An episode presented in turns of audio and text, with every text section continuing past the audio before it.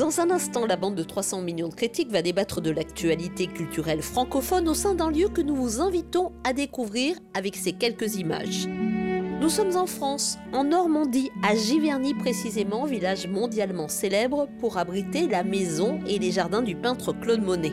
La maison où l'artiste vécut en famille qui abritait aussi ses ateliers. Les parterres de fleurs magnifiques au printemps et le jardin d'eau planté de végétaux orientaux et de sols pleureurs avec son pont japonais. Et quand c'est la saison de leur floraison, de ces nymphéas devenus célèbres dans le monde entier grâce au maître des lieux. Un endroit magique qui accueille désormais de nouveau des visiteurs pour ceux qui ont la chance de voyager jusqu'ici. Et nous souhaitons la bienvenue à nos téléspectateurs du monde entier. Nous vous invitons à passer l'heure qui vient dans l'univers du maître de l'impressionnisme.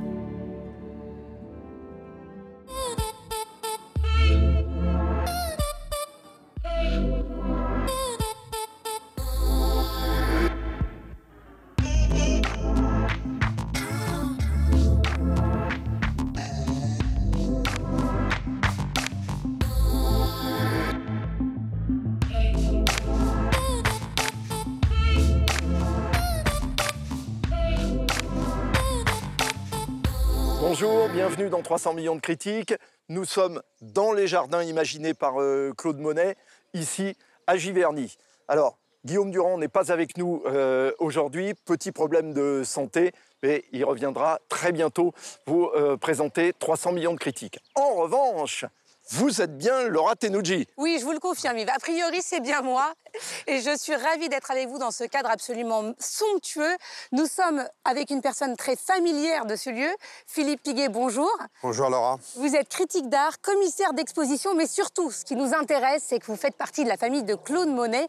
Quel est le lien que vous avez avec euh, donc euh, Claude Monet, très précisément? Alors, je suis le bel arrière-petit-fils de Claude Monet, autrement dit l'arrière-petit-fils par alliance. À savoir que mon aïeul, Alice Hochdé, a épousé, a vécu et épousé Claude Monet, et toute l'histoire de Giverny se raconte à, l'aune de euh, cette histoire familiale. Donc vous avez des petits détails à à nous raconter, est-ce que des anecdotes un peu croustillantes? Ah, des anecdotes, oui, ça, il y en a, il y en a beaucoup, il y en a beaucoup. Euh, je ne sais pas par lesquelles commencer, mais par exemple, puisque nous sommes entourés de fleurs, euh, je me souviendrai toujours que ma grand-mère, qui évidemment a été élevée par Monet euh, et qui l'a bien connu et nous apportait beaucoup de souvenirs, disait toujours que quand il y avait des enfants, Monet était très très attentif à ce que les enfants ne tutoient pas les fleurs très jolie formule pour dire qu'il fallait pas les toucher. Sinon, par exemple, ma mère, qui est née dans cette maison ici à Giverny, au début du XXe siècle, elle, elle avait euh, une difficulté avec ses petites camarades. Bah, c'est que Monet, il n'était pas très chaud à ce que les enfants, les copains, les copines de la classe viennent ici, parce que sinon, ce serait la débandade. Et puis, eux, bah, ils n'auraient pas la même attitude de prudence. Alors, est-ce que pour tous ceux qui vous regardent en ce moment, au Japon, en Chine, au Canada, au Brésil, en Allemagne, en Russie, en Afrique, vous pouvez nous rappeler ce qu'est l'impressionnisme?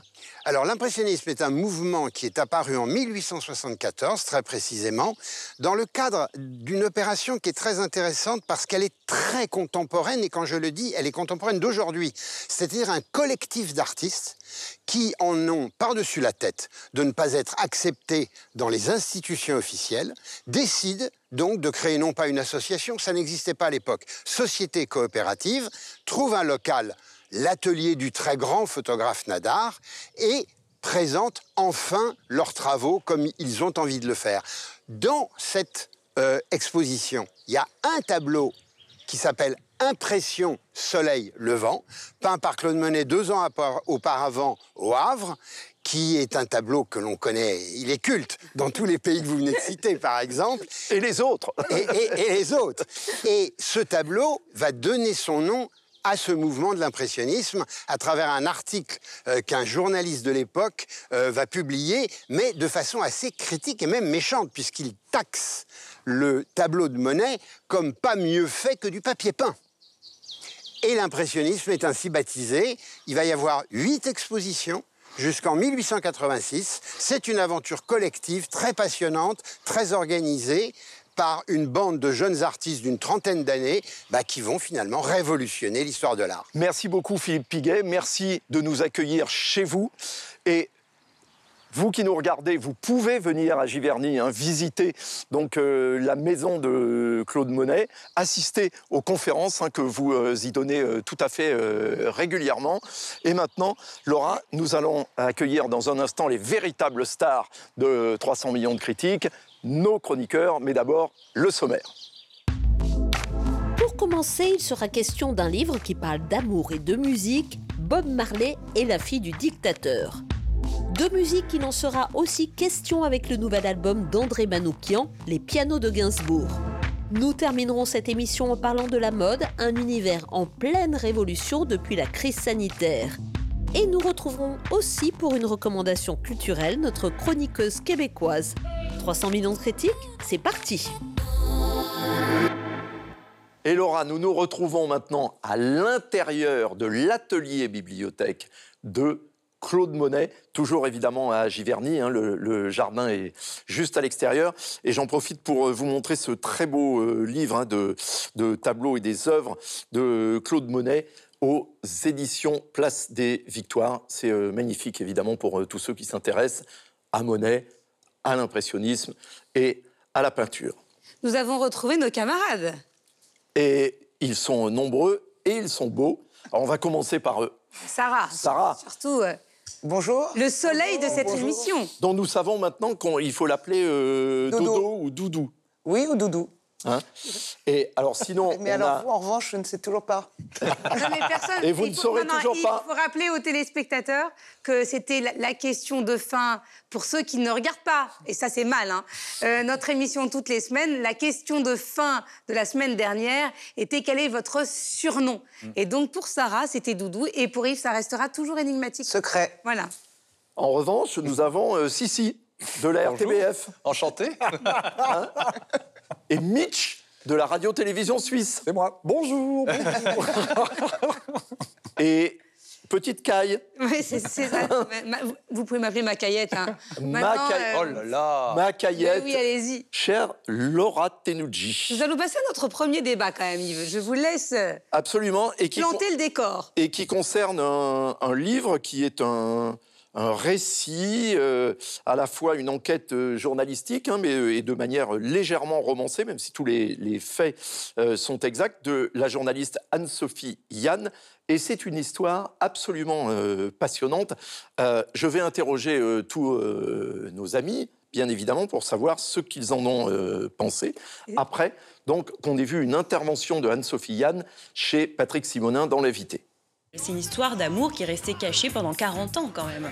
Euh, évidemment, le fait que Pascaline Bongo, euh, l'objet de cet amour, soit la fille de Omar Bongo, l'ancien président du Gabon, euh, a forcément contribué au fait qu'il devait rester discret. Même si le, son père n'était pas contre la relation, il ne se cachait pas, mais il ne se montrait pas non plus. Et puis surtout, malheureusement, il est, il est tombé malade très vite et donc l'histoire a été bah, voilà, arrêté de, fait à cause de la maladie du chanteur. Alors Sylvestre, est-ce qu'en Belgique on parle de ce livre et en tout cas est-ce que vous, il vous a parlé? Alors en Belgique on n'en parle pas du tout. Euh, pas, pour l'instant en tout cas et honnêtement je n'avais jamais entendu parler de cette histoire. Euh, ceci étant dit, euh, j'ai dévoré ce bouquin du début jusqu'à la fin pour les raisons inverses évoquées dans le titre. C'est-à-dire que, en définitive, c'est pas du tout un livre autour de l'histoire d'amour, enfin, selon moi, euh, en tout cas, c'est mineur, autour de l'histoire d'amour entre euh, Pascaline Bongo et euh, Bob Marley. Pour la simple et bonne raison que la journaliste l'a rencontré et qu'elle est restée excessivement évasive sur cette histoire d'amour. Donc tout ce qu'elle raconte autour de l'histoire en question, enfin j'allais dire même le passage à l'acte, tout ça est supposé, euh, tout ça est, enluminé. C'est de la seule part fictionnelle, si on veut, du livre. C'est vrai, Sylvestre, en même temps, il faut bien comprendre. Pascaline Bongo, elle a été ministre des Affaires étrangères du Gabon. Je veux dire, c'est pas facile pour quelqu'un de sa stature, avec ce côté dynastique hein, qu'ont les euh, Bongo euh, au Gabon, de, de révéler. D'ailleurs, elle ne l'avait jamais fait jusqu'alors, d'où malgré tout le tour de force hein, de Anne-Sophie Yann d'avoir réussi à lui faire parler pour la première fois euh, de cette histoire qui était connue des gens hein, qui mmh. s'intéressaient vraiment à la carrière de Bob Marley, mais personne n'avait jamais eu autant de détails sur euh, leur, euh, leur aventure et surtout n'avait jamais entendu Pascaline elle-même la valider et en parler, même si c'est de manière effectivement un peu superficielle, parce que c'est quasiment une princesse. Hein, et c'est tout le contexte qui est fascinant, tout, tout le terreau dans lequel ça s'inscrit, toute l'époque dans laquelle ça s'inscrit. En gros, ça parle et ça vulgarise excessivement bien le rastafarisme. Ça explique. Alors, je l'avais jamais vu raconter de cette manière-là, expliquer de cette manière-là comme une religion. Ça trace des parallèles avec l'Éthiopie, avec Sélassié, le panafricanisme. Marcus Garvey, c'est expliqué de manière excessivement pédagogique et très bien expliqué, très bien euh, restitué. Ça parle de Bob Marley, ça parle d'un pan de l'histoire de la musique, ça parle du business, Yves, de la musique, les enregistrements, les arnaques aussi parfois, qui pouvaient y avoir derrière, toute cette mythologie euh, musicale. Ça parle de la France-Afrique, beaucoup des liens entre la, France et, l'Afrique. Et je trouve que ce livre est passionnant euh, pour tout ce qu'il dit hors de, euh, de, cette histoire d'amour qui en définitive n'est que presque un prétexte. Mm. Alors effectivement, on en parle, hein, et elle a interviewé énormément de monde, des choristes des Whalers, elle est allée vraiment chercher... Des musiciens? C'est incroyable ce qu'il y a de gens qui parlent dans ce livre. Seul petit bémol, c'est je trouve le, la construction. C'est-à-dire qu'à un moment donné, ça part dans tous les sens. Il faut rappeler quand même que l'auteur est aussi une journaliste. Et ça ressemble, à, un grand, ça ressemble à un long reportage, en fait. Euh, où elle dit « il m'a dit à la terrasse du café » ou « dit-il ». C'est une enquête. Voilà, c'est une enquête. Et ça, malheureusement, je trouve que ça aurait pu être et je vais peut-être le dire très fort, mais euh, être un peu dur, si ça avait été, je trouve, correctement édité, un éditeur avait dit, ben non, il faudrait peut-être partir plus tôt de ce côté-là ou de ce côté-là. Alors, Sylvestre, voilà. je, simplement, je signale hein, aux téléspectateurs que ça n'est pas publié euh, dans une petite édition qui s'intéresse à, la musique. Bien sûr. C'est publié chez Grasset. Oui, hein. oui. Euh, donc, non, non, mais un, des euh, plus, si ce n'est le plus grand et prestigieux éditeur français. Et pour lire beaucoup de livres, je me permets quand même de, dire. Justement. Je, je, trouve que pour un livre de Grasset, l'entre-deux est un peu bancal et il aurait fallu, en, définitive, c'était tout simple. Il suffisait de supprimer les j'ai rencontré machin, j'ai vu cette personne à la terrasse d'un café, etc. il m'a dit que, etc. Si on enlève ça, ça donne une espèce de livre complètement hallucinant. Néanmoins, c'est un, livre qui fait tourner les pages, c'est un page turner. Moi, du début jusqu'à la fin, je l'ai dévoré, j'ai trouvé ça passionnant, vraiment. Et Sarah, est-ce que euh, vous aussi, c'est l'histoire d'amour qui vous a fait vivre ou plutôt d'apprendre autant de choses sur Bob Marley que vous ignoriez peut-être jusqu'à présent? Alors, c'est ce que j'ai aimé, c'est cette parenthèse, en fait, euh, de se dire qu'on est, on est passé à côté de cette information. On a l'impression de connaître Bob Marley, on a l'impression d'avoir, de tout savoir de lui. Et c'est une telle légende. Parce qu'il y, a des dizaines, voire euh, des centaines de livres hein, qui ont été écrits sur euh, sa vie. je crois jusqu'aujourd'hui, ça doit être le, la star la plus connue dans le monde entier, je crois encore aujourd'hui. Enfin, après Bob Dylan. Mais. et vous sur, lequel il y a des dizaines de milliers de livres, et il y en a qui sortent toutes les semaines, puisque il a 80 euh, ans ce mois-ci. En plus, plus comme ça au passage un petit prix Nobel de littérature, vraiment un petit détail euh, dans un coin. Mais vous avez raison, Sarah, jamais personne n'avait tiré le fil de la pelote de cette relation quand même extraordinaire voilà, c'est ça que j'ai aimé, apprendre quelque chose encore. Ça fait comme si, en fait, on nous redonnait un peu encore de Bob Marley, comme si on nous disait comme s'il était encore là et qu'il avait encore une histoire d'amour en cours. Voilà, on a l'impression d'y assister. Et, et, je disais d'ailleurs à Laura que ce livre, finalement, il y avait dans ces pages ce qui m'avait sans doute, ce qui nous avait peut-être manqué dans, dans, cette année de confinement, euh, c'est cette espèce de d'histoire d'amour haletante. C'est euh, voilà de, de de, voir aussi, de pouvoir suivre l'actualité, de bouger, de voyager, et puis d'assister à des concerts, vraiment de sentir au milieu d'un concert, de, de tout voir, parce qu'il y a aussi, comme comme c'est très euh, documenté et très journalistique, on a effectivement l'impression de, suivre un, reportage. Mais moi, j'adore. Mhm. Moi, j'aime ça. Donc, ajouter à ce côté journalistique l'histoire d'amour et les concerts, moi, vraiment, j'ai adoré ce livre. Voilà. Michel, vous connaissiez déjà euh, à part cette petite histoire, toutes ces choses sur Bob Marley Je connaissais ni l'histoire. Alors Bob Marley, effectivement, je l'écoute depuis euh, quand j'étais ado, et je l'écoutais encore de son vivant. Je suis aussi vieux que ça, et je l'écoutais évidemment depuis qu'il est décédé. Un, album comme Babylon by Bus, l'album euh, en, voilà en public, qui a été réalisé à la fin des années 70, en partie à Paris d'ailleurs. je, l'ai écouté, je sais pas combien de, 200 fois au moins. Mais c'est pas ça. Je suis pas en train de vous dire que j'ai une connaissance parfaite de Marley. Il y a plein de choses que j'ai apprises, notamment sur le rastafarisme, qui, euh, voilà, qui déconstruit, on va dire, une sorte de mythe un peu poétique comme ça, et notamment quant à la place de la femme, qui était quand même, on peut pas dire tout à fait en accord avec euh, la doxa du, du, moment et le respect de, de la femme. Mais ce que je veux dire, c'est que je trouve que voilà, on est vraiment dans une enquête journalistique. Simplement, c'est 200 pages d'enquête journalistique, donc c'est un petit peu longué. On est beaucoup dans la citation comme, le disait Sylvestre, et d'autant plus aussi qu'on est dans la situation. La moitié des citations, finalement, sont ce qu'elle a été cherchée auprès de ses interlocuteurs, puis une autre moitié, ça a été piqué des trucs, alors qu'elle cite, hein, c'est pas le problème. Mais euh, il y a Obama, il y a d'autres bouquins, il y a Hélène Lee, il y, a des biographies de Marley, enfin, c'est des choses qu'elle a lues et qu'elle retranscrit. Ok, pourquoi pas Ah non, mais ça, des, biographies de Bob Marley absolument remarquables, il en existe oui, oui. de très nombreuses, à commencer par celle un peu fondatrice, qui était celle de Timothy White, mais il y en a eu beaucoup. Dans les faits, il y a vraiment pas grand-chose dans bouquin qui parle de ça et c'est pas grave. Donc c'est un bouquin qui, finalement va en étoile sur différentes choses. Moi, ce qui, m'a un petit peu dérangé, c'est le fait qu'il y a finalement peu d'importance qui est accordée au style. Donc c'est un petit peu dommage pour un bouquin de cette taille-là, en plus paru chez Grasset.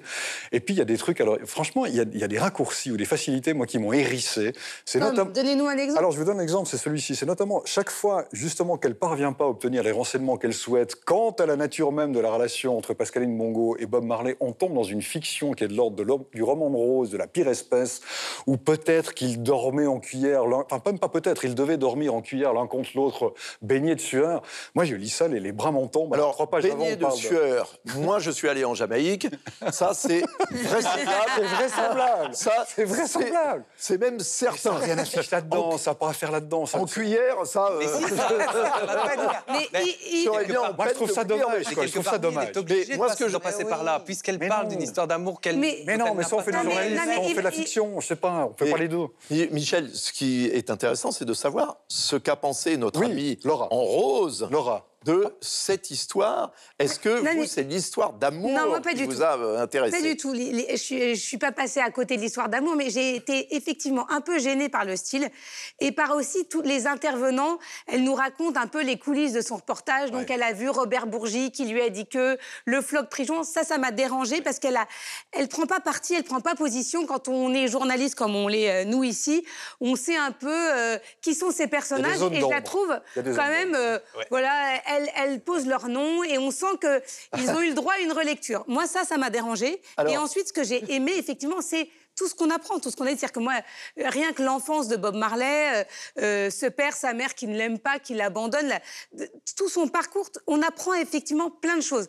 Mais c'est pas l'histoire d'amour qui m'a passionnée, parce que j'aurais aimé qu'elle soit à ce moment-là le centre vraiment du livre mhm. et que ça soit romancé autour de ça, quitte effectivement qu'elle nous rajoute des gouttes de sueur, des positions en cuillère pour dormir. Et qu'elle assume la fiction. Mais à ce moment-là, ah du début à la fin, c'est une fiction. Non, mais Laura, vous disiez que, euh, euh, tu disais qu'il euh, il y avait cette espèce de truc de où elle nomme des gens qu'on connaît parce qu'on est dans le milieu, etc. Mais les, lecteurs, ils, ne connaissent pas. Oui, mais elle n'est pas obligée de les nommer. Ça, non, ça, c'est pas ça. C'est qu'elle fait preuve d'un certain angélisme à l'endroit. on va dire des protagonistes de la France-Afrique. Je ne suis pas pour des questions de Je ne suis pas surpris que le gauchiste euh, évidemment, fasse ses remarques. Je suis assez d'accord avec. Euh, Ce qu'il faut bien comprendre, c'est que effectivement, euh, Pascaline Bongo est la fille de Omar Bongo. Donc, qui va-t-elle pouvoir trouver comme témoin pour parler de comment ça se passait dans la famille Bongo ben, Ce n'est pas des euh, militants euh, du nouveau parti anticapitaliste. Hmm. C'est forcément des gens qui étaient en affaires avec la famille Bongo. Oui, mais elle peut nous les resituer un petit peu. D'où Robert Bourgi, d'où Loïc le Floyd Prigent, puisque c'était eux qui étaient dans son bureau. Euh, voilà, c'était eux forcément qui étaient en affaire avec euh, la famille Bongo et euh, le monde du pétrole et, au Gabon, et que effectivement, à partir du moment où ils ont accepté de lui parler, c'est compliqué pour elle de dire peut-être ce qu'elle pense de ces deux personnages un peu sulfurés. Après, ça ne sort pas trop mal, parce qu'elle ne ménage quand même pas euh, Omar Bongo dans ce qu'elle dit. Bah, déjà, hein, ça s'appelle la, non, parce qu'il est mort. dictateur. Oui, mais, non, mais ce qui est intéressant aussi, c'est le rapport, justement, de Bob Marley à l'Afrique et à l'argent et à la captation d'un certain nombre de richesses. Ça, c'est vraiment, je trouve, hyper intéressant parce que euh, à un moment donné, euh, on se rend compte qu'il ne sait, pas, il comprend pas. Euh, lui, tout ce qu'il voit, c'est le retour à l'Afrique, justement à cause de ses racines, et, il occulte toute une série de, de, choses qu'il ne veut pas voir. Et puis il dit, je me suis rendu compte que c'était un concert pour Noël, j'étais une espèce de cadeau, et donc j'ai demandé à ce que ce soit public. Donc il y a vraiment quand même toute une conscience sociale derrière de Bob Marley qui apparaît en creux. Il y a aussi un angélisme, c'est ça qui a, aussi c'est une chose intéressante dans le livre. Il y a vraiment des qualités journalistiques dans le alors qu'on comprenne bien. Mais c'est vrai qu'on voit aussi l'angélisme. On voit, que vous êtes tous très inspirés. Non, non, mais je dis, on voit aussi l'angélisme, on va dire, de Bob Marley à l'endroit de l'Afrique parce qu'il ne le connaissait pas. Et ça, c'est intéressant. Ça, c'est intéressant. Oui. Alors, on rappelle puisque vous parlez d'angélisme. Hein, on va devoir faire de l'angélisme. Non, mais d'abord, on, rappelle, on rappelle, rappelle quand même le titre du livre, Bob Marley et la fille du dictateur, disponible dans toutes les bonnes librairies et sur les plateformes de téléchargement légales. Voilà. et maintenant, c'est un sujet qui vous tient à cœur. On rappelle quand même où nous sommes. nous sommes dans l'atelier bibliothèque de Claude Monet, un lieu qui aurait peut-être inspiré l'artiste dont nous allons vous parler tout de suite, Yves, puisque vous vouliez montrer son album. Voilà. Voilà, Les pianos de Gainsbourg. André Manoukian, alors que connaissent bien évidemment euh, tous les auditeurs de France Inter, les téléspectateurs de France Télévisions, euh, car il n'est pas que pianiste, compositeur, il est également chroniqueur. On écoute tout de suite un extrait. La vie n'a vaut d'être vécue sans amour, mais c'est vous qui l'avez voulu, mon amour. Ne vous déplaise en dansant la javanaise. Nous le temps d'une chanson.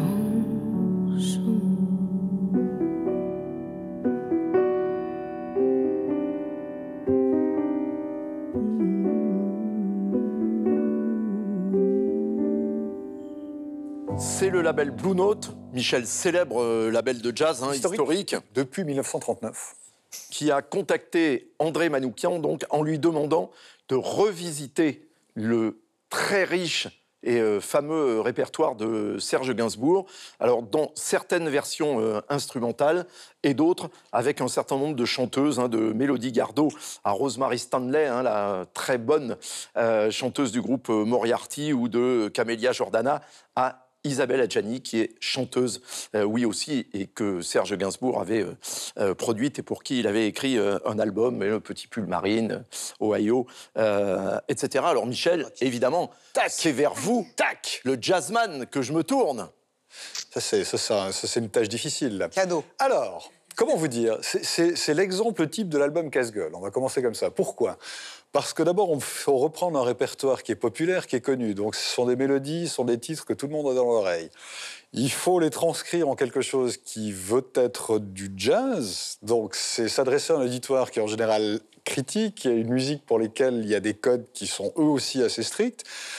Et puis, en même temps, il faut quand même réussir à faire quelque chose qui plaise à un large public, raison pour laquelle on a un certain nombre d'interprètes féminines qui sont dans l'album. Donc vous mettez plein de choses différentes comme ça, et puis il faut réussir à faire une quadrature du cercle. C'est compliqué à mon sens, voilà.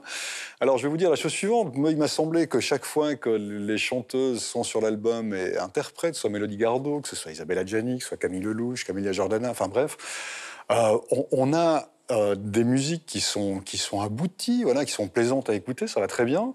Et puis, ce sont de bonnes compositions, hein, il faut rappeler. Alors, la base est excellente, et puis, et puis là, il y, a, y a une sobriété de, des arrangements qu'a fait André Manoukian. Voilà, ça s'écoute extrêmement agréablement. Là où ça devient un petit peu plus compliqué, c'est dans les parties où il est, euh, voilà, il est, il est sans les chanteuses, c'est-à-dire qu'il joue en, en, acoustique avec, euh, avec ses musiciens.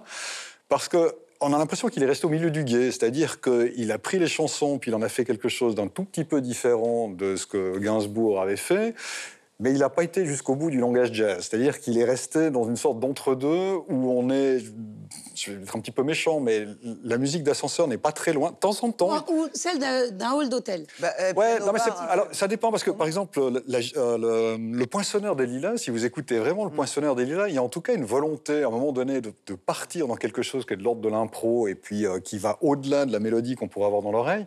Puis en même temps, j'ai l'impression qu'il s'est retenu parce qu'il va pas au bout d'une démarche véritablement d'improvisation à mes oreilles qui lui permettrait une liberté qui nous embarque. Michel, en fait, ce qu'il faut dire, et, avec toute l'affection que j'ai pour euh, André Manoukian, c'est qu'on est entre le petit club de jazz et le piano-bar. Oui, oui. Et moi, alors, je vais, je vais vous dire, je ne suis pas fan du batteur. voilà. C'est ce qui vous a marqué, en fait. Ce qui vous a marqué. Sylvestre, euh, il paraît qu'au départ, André Manoukian avait proposé à des interprètes masculins de figurer sur l'album et qu'ils ont tous décliné. Est-ce que ça vous manque sur cet album? Est-ce que vous êtes plus sensible à cette voix féminine? Et toutes les filles ont dit oui. Et toutes les filles ont dit oui. Je ne sais pas comment il les a convaincus. Oui, oui, oui. Ah ben, euh, c'est en phase avec Gainsbourg. Hein. Oui. En même temps, sa spécialité, c'est vrai, c'est vrai. De faire chanter les filles, de, évidemment, de Brigitte Bardot à alors Isabelle Adjani, mais évidemment euh, Jane Birkin, Françoise Hardy, Vanessa Paradis. Il n'a eu cesse. Nico, Marianne Faithfull. Je veux dire, c'était son obsession, les chanteuses. Donc, France Gall, que j'ai failli oublier. Il a bien fait de respecter euh, cette règle, euh, puisqu'il en a euh, comment dire, euh, convaincu, contourner d'autres de règles dans ce disque. Euh, donc moi, ça, ça, ne m'a pas. Ça, c'est fait.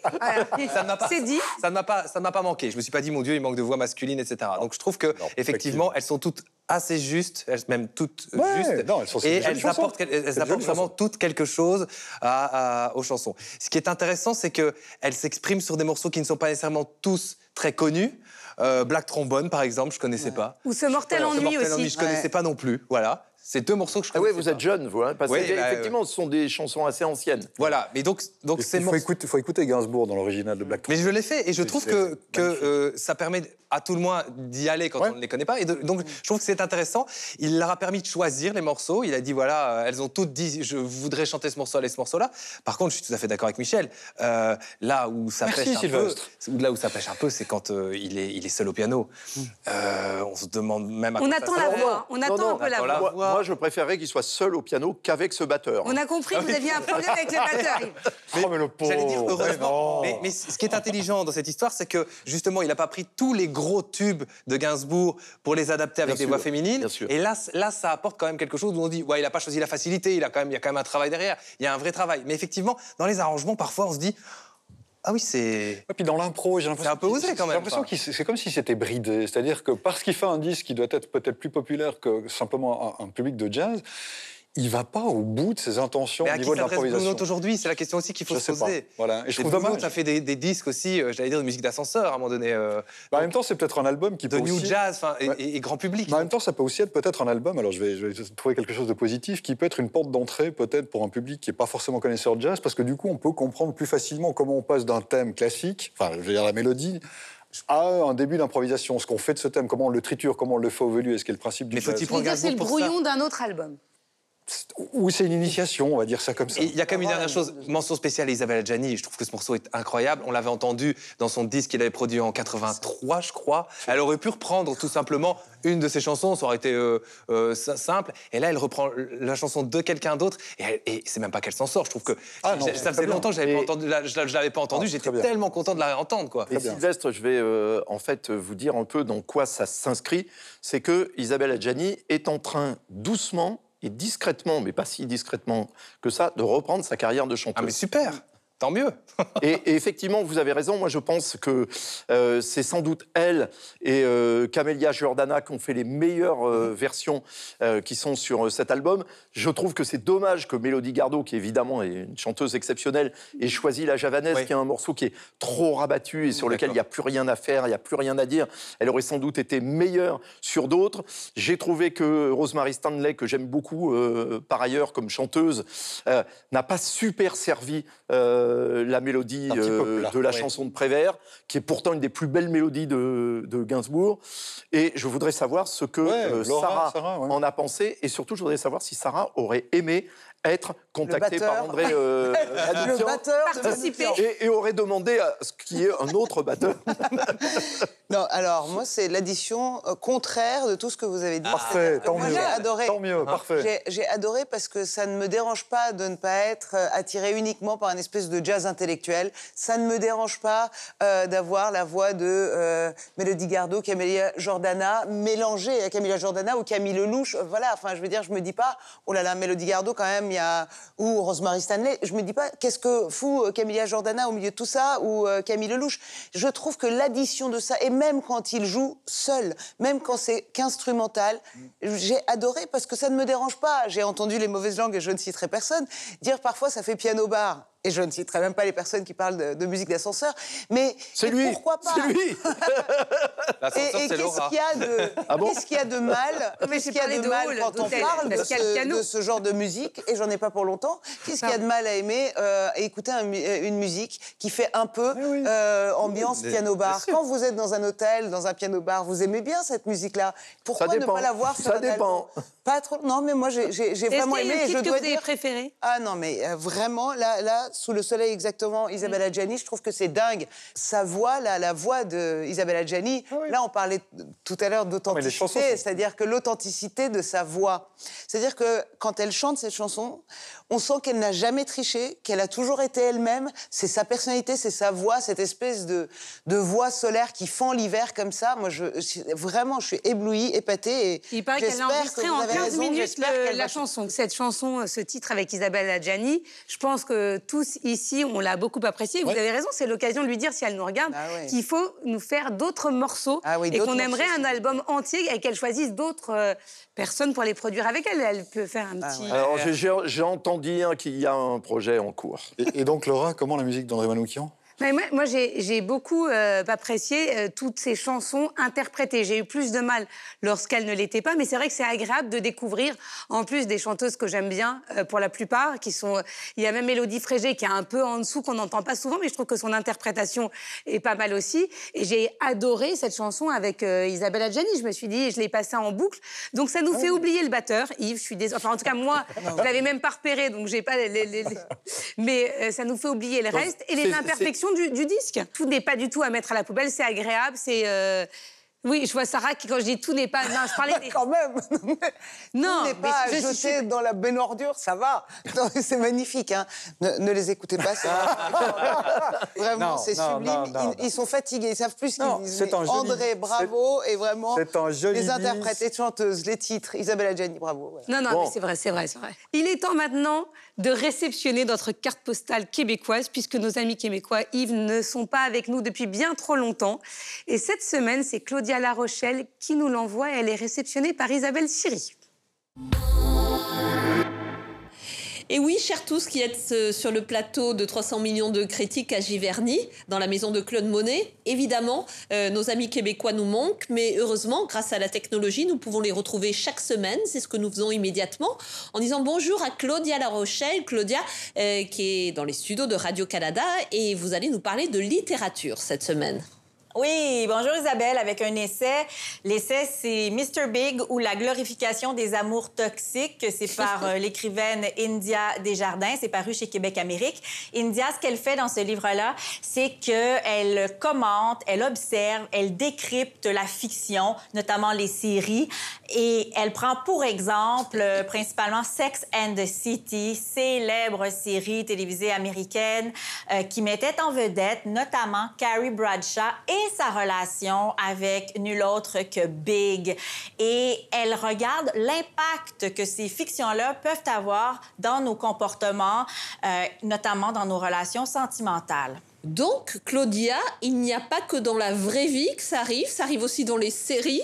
Euh, pour euh, qu'on ne loupe rien, pouvez-vous nous rappeler toutes les coordonnées de ce livre, de cet essai? Absolument, Isabelle, à mettre entre toutes les mains pour vraiment être prévoyant, surtout pour nos jeunes là, qui commencent des fois à embrasser des relations sentimentales. On n'est jamais trop bien armé. Alors, ça s'intitule Mr. Big ou la glorification des amours toxiques. C'est paru chez Québec Amérique. C'est de l'autrice québécoise India, India Desjardins et le roman est disponible en ligne, notamment sur euh, le site des éditions Québec Amérique. Allez vous procurer ça. Sans problème. Je vous remercie Claudia. Je vous dis à très bientôt et nous repartons en direction de Giverny, en Normandie, euh, pour retrouver le reste de la bande de 300 millions de critiques.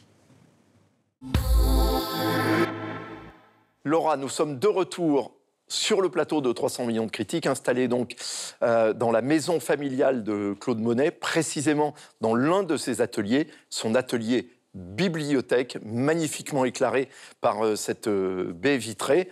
Nous sommes toujours en compagnie de Michel Serruti de la télévision suisse, de Sylvestre de Fontaine de la télévision belge francophone, de Sarah Doraghi des spectacles parisiens. Vous aviez peur qu'il s'en aille pendant la, diffusion On est parti au Québec.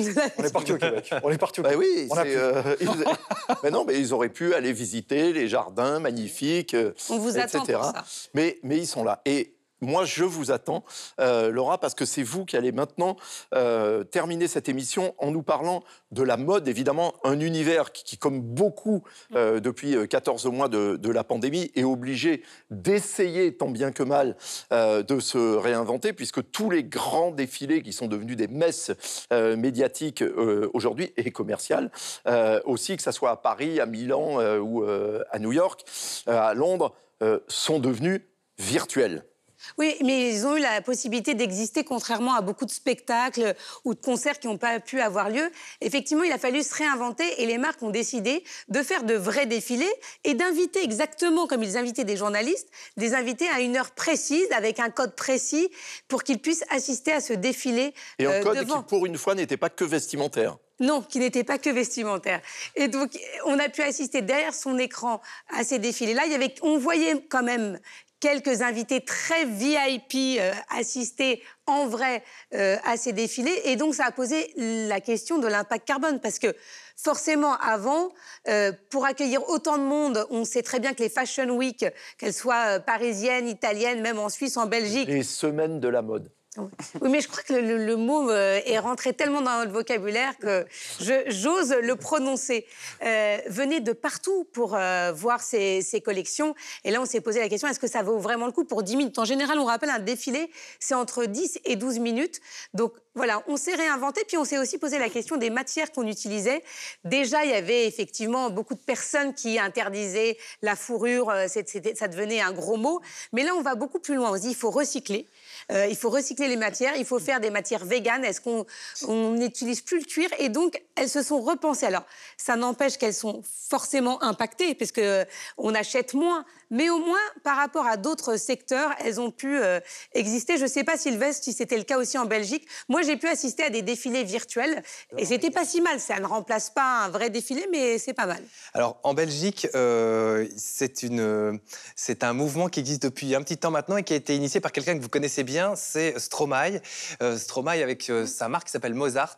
Et lui, il a, euh, dès le départ, donc il y a ça quelques années, réfléchi à l'éco-responsabilité de, de, sa marque. Alors par exemple, les productions se font dans un, dans un périmètre très restreint, généralement en Europe.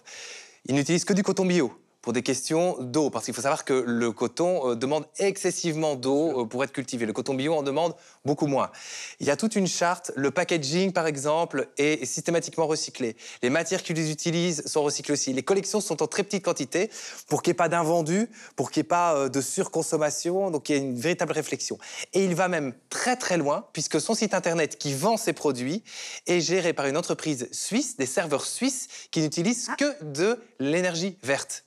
Donc il va vraiment très très loin, il va même jusque-là en disant Ok, je vends par Internet, et même peut-être je montre mes créations par Internet, ou des défilés euh, peuvent intervenir sur Internet, mais même ce que vous allez voir est vert, ou en tout cas éco-responsable, parce que je fais attention à l'électricité qui est utilisée pour les serveurs qui hébergent mon site.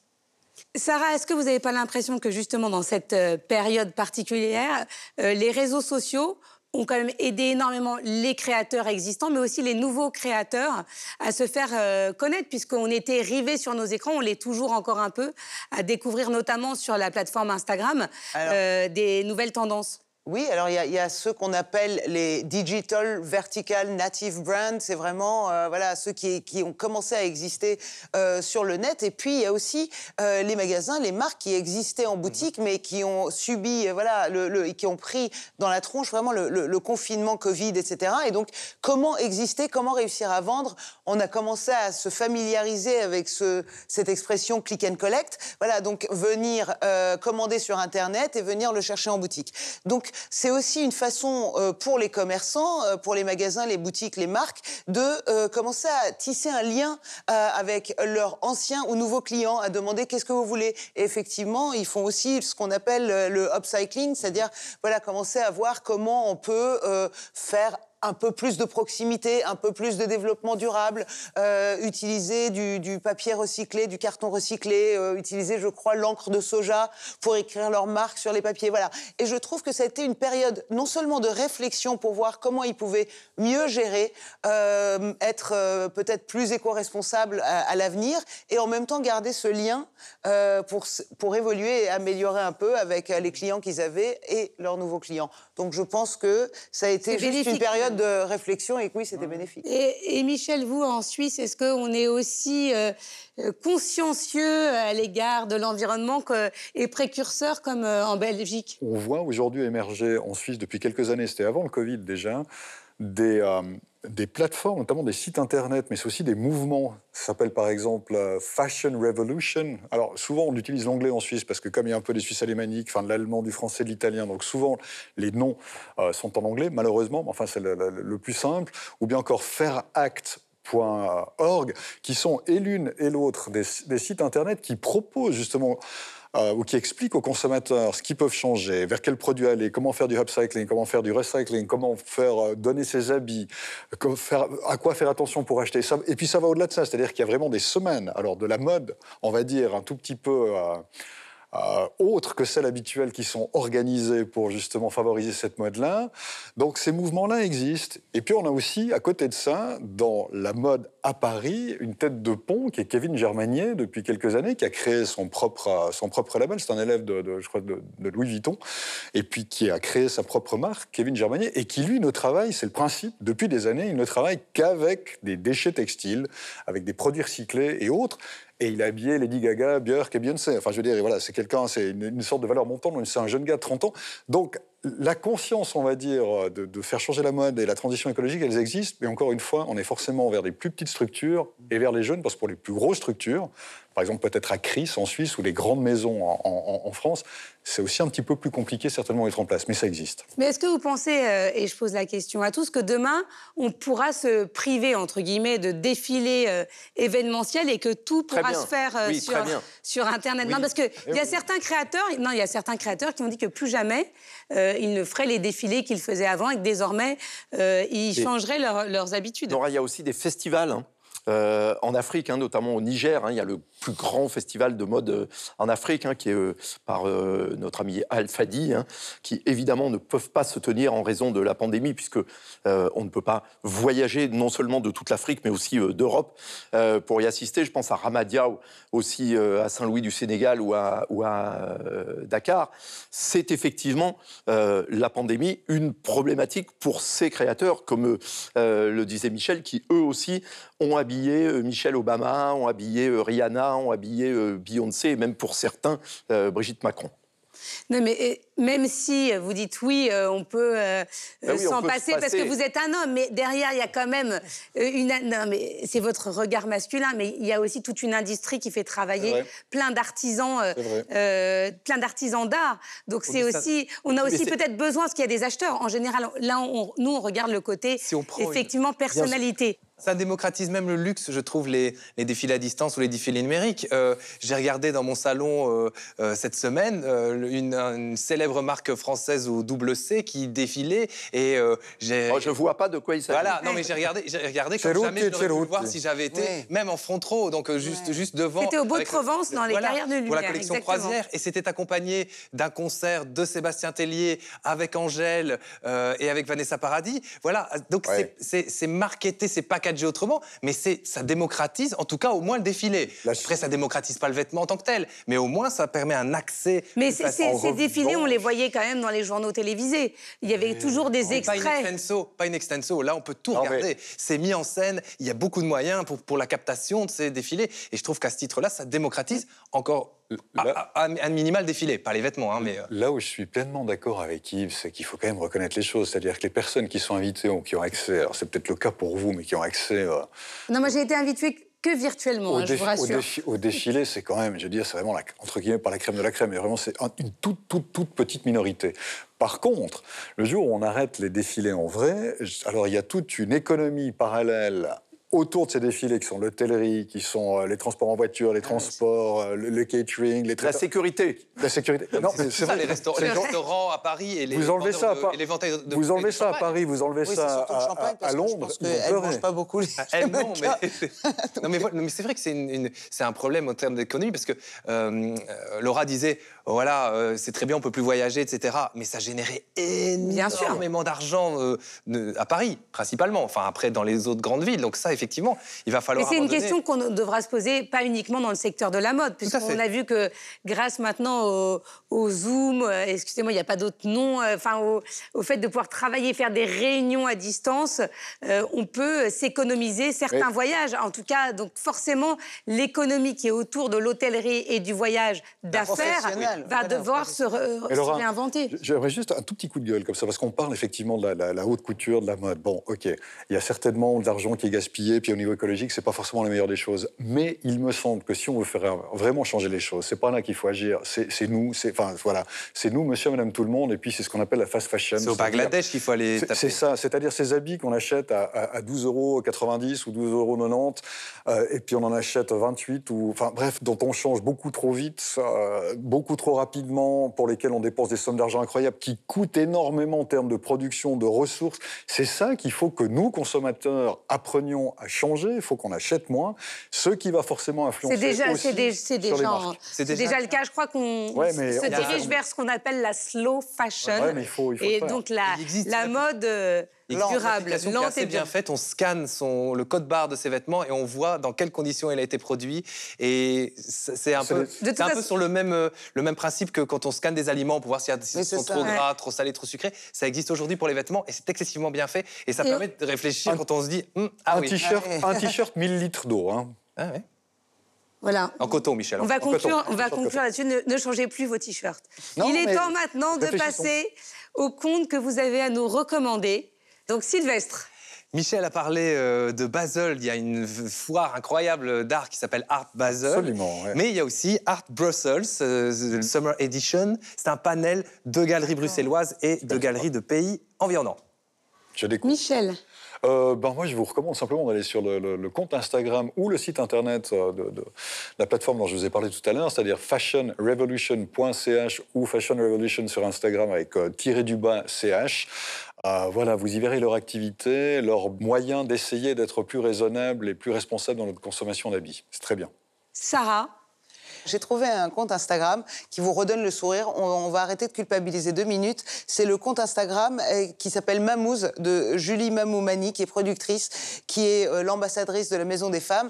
Et tous les jours, elle va collecter un peu partout dans le monde, sur différents sites, euh, des, bah, des, petites histoires rigolotes, les meilleures phrases, la meilleure photo, des tournées, etc. Voilà. Donc c'est toujours drôle et on a toujours plusieurs fois par jour des, des, des, voilà, des petits partages très rigolos de ce qu'elle a trouvé à travers. Et d'ailleurs, elle vient de sortir un ouvrage qui s'appelle PTDR pour, pour la thérapie du rire.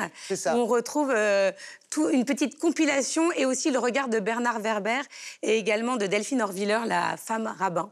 Yves Eh bien, Laura, vous n'allez pas être euh, déçue sur TV50 Plus puisque nous venons de parler de mode, vous pourrez revoir à satiété euh, la série documentaire euh, présentée par Noémie Lenoir. Ah oui, avait. Habille-nous africains sur la mode africaine et la fabrication des euh, vêtements euh, africaines avec des reportages au Cameroun, en Côte d'Ivoire, à Dakar, etc. C'est absolument passionnant si on s'intéresse à la fois à la mode elle-même, mais aussi à la manière dont on fabrique en Afrique les vêtements que rêvent de porter Beyoncé, Rihanna, Michelle Obama et les autres.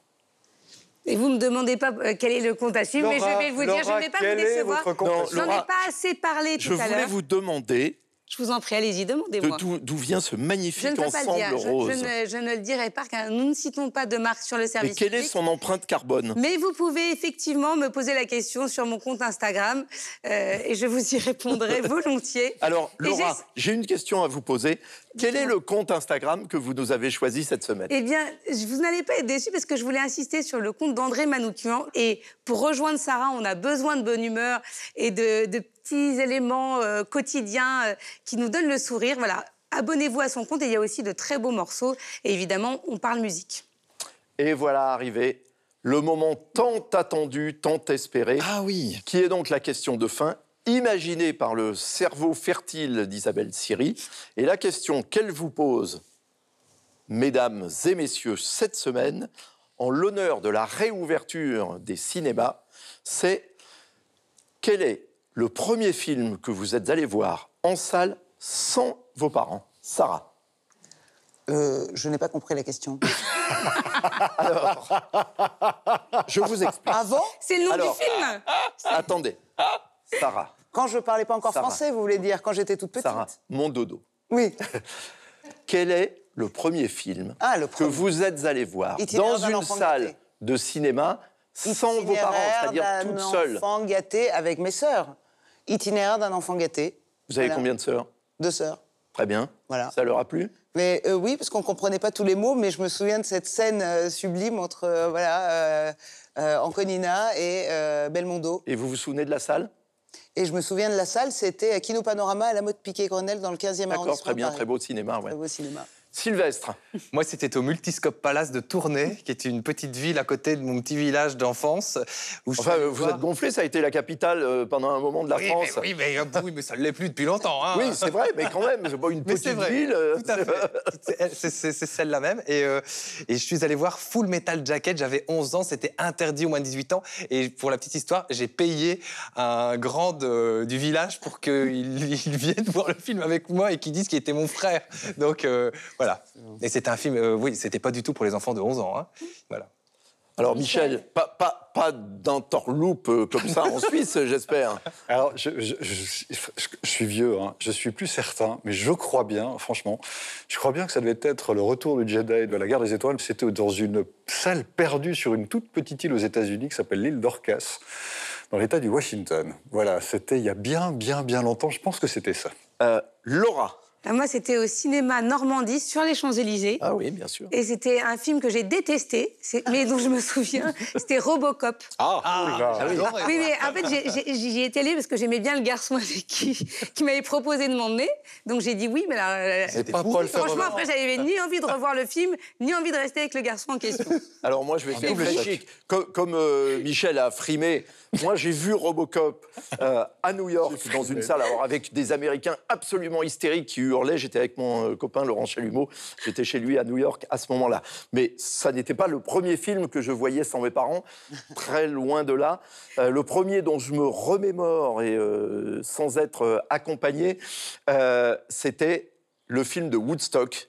Et c'était au cinéma La Renaissance sur la place des Lys à Saint-Tropez. C'est très chic. C'est très chic, effectivement. Bah, J'habite. Euh, Ça sera une magnifique conclusion pour cette émission. C'est très chic quand même.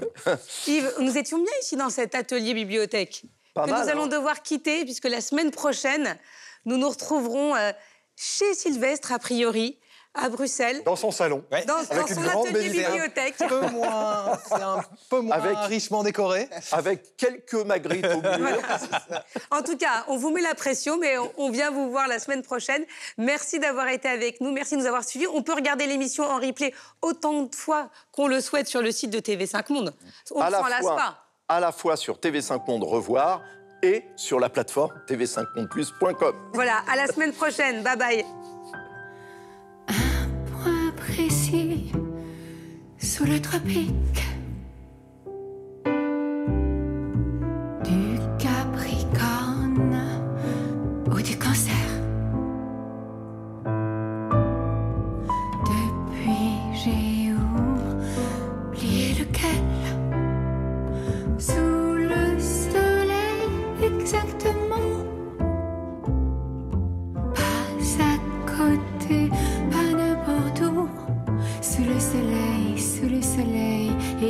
tellement